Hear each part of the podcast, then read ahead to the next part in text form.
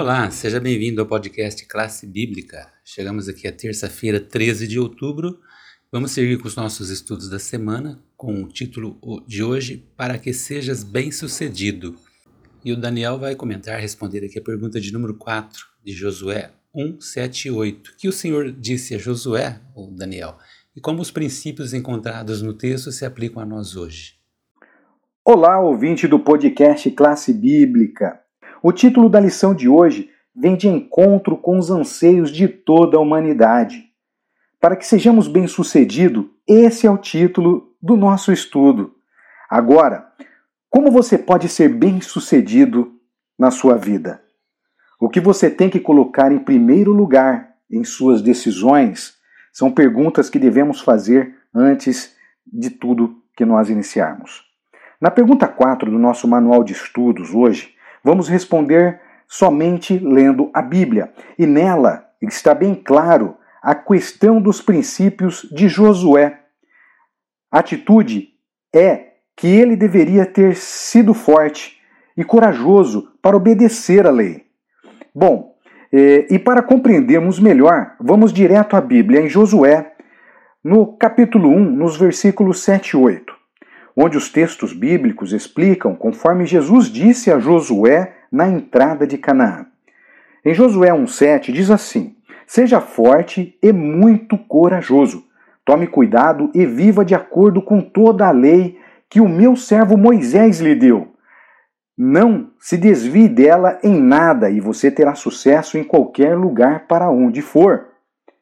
E continuando ainda em Josué, agora no versículo 8, Diz assim, ó: Fale sempre do que está escrito no livro da lei. Estude esse livro dia e noite e se esforce para viver de acordo com tudo que está escrito nele. Se você fizer isso, tudo lhe correrá bem e você terá sucesso. Bom, vemos aqui é, que essa noção de sucesso é derivado da obediência e pode parecer contrária à maneira pela qual é, o sucesso é medido nos dias de hoje. E é uma visão contrária, pois muitos acreditam que as marcas de sucesso sejam inovação, criatividade e autoconfiança. Bom, enfim, é, para ter sucesso em determinado setor hoje, muitas vezes é necessário ter talento extraordinário e assumir riscos. Só que para os olhos de Deus, o sucesso requer uma série de recursos diferentes. Preste atenção, esses recursos têm que ser diferentes é, de tudo que nós vivenciamos nos dias de hoje. Então, temos que prestar atenção dentro desse contexto. E na pergunta 5, quando lemos Apocalipse, Romanos e também Tiago, temos uma observância sobre a obediência à lei de Deus e vivemos é, e o que somos. É, e também seremos salvos quando obedecemos à lei e que em que ela é válida até os dias de hoje. Fica bem claro é, que, como cristãos que somos e que creem na Bíblia, é, somos chamados a obedecer à lei de Deus. E o que nós podemos é não transgredir a lei de Deus.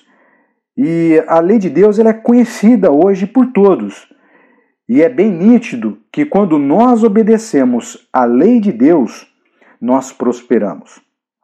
Seguir a lei é só benefício. É, quando você experimenta e bebe desta água limpa, entende que é muito importante para a existência humana. Você melhora o convívio familiar e também os relacionamentos externos na sua vida, é, você se torna uma pessoa melhor e também confiável. Precisamos manter a lei de Deus como componente central, que significa viver pela fé e confiar também na graça de Deus. Irmãos, continue conectado em nosso podcast, pois você verá na próxima, no próximo dia as lutas e dificuldades é, dos guardadores da lei no próximo episódio. Até lá! Obrigado, Daniel. Agora vamos com a Cláudia, que responderá a pergunta de número 5 em Apocalipse 12, 17, capítulo 14, verso 12, Romanos 1, 5, capítulo 16, verso 26 e Tiago 2, de 10 a 12. Cláudia, o que esses versos nos revelam sobre a obediência à lei de Deus? Ou seja, mesmo que não sejamos salvos pela obediência à lei, por que é tão importante ainda que ainda a obedeçamos? Olá, Jaziel, bom dia, bom dia a todos. Somos salvos para a obediência, né? A lei de Deus ainda é válida hoje. O Antigo Testamento, o Novo Testamento, Antiga Aliança, Nova Aliança, não importa. Como cristãos que creem na Bíblia, nós somos chamados a obedecer à lei de Deus. Quando nós olhamos ao nosso redor, nós vemos as consequências da transgressão da lei de Deus. É só você é, ver os jornais, ver o dia a dia, como as pessoas estão distante de Deus, colhendo consequências de escolhas erradas que estão fazendo. Por quê? Porque estão se voltando contra Deus e a sua lei. E nós vemos aqui que a lei de Deus, ela não tem o intuito de nos salvar, mas ela vem a nós de uma forma muito bonita, por quê? Porque nós já estamos salvos.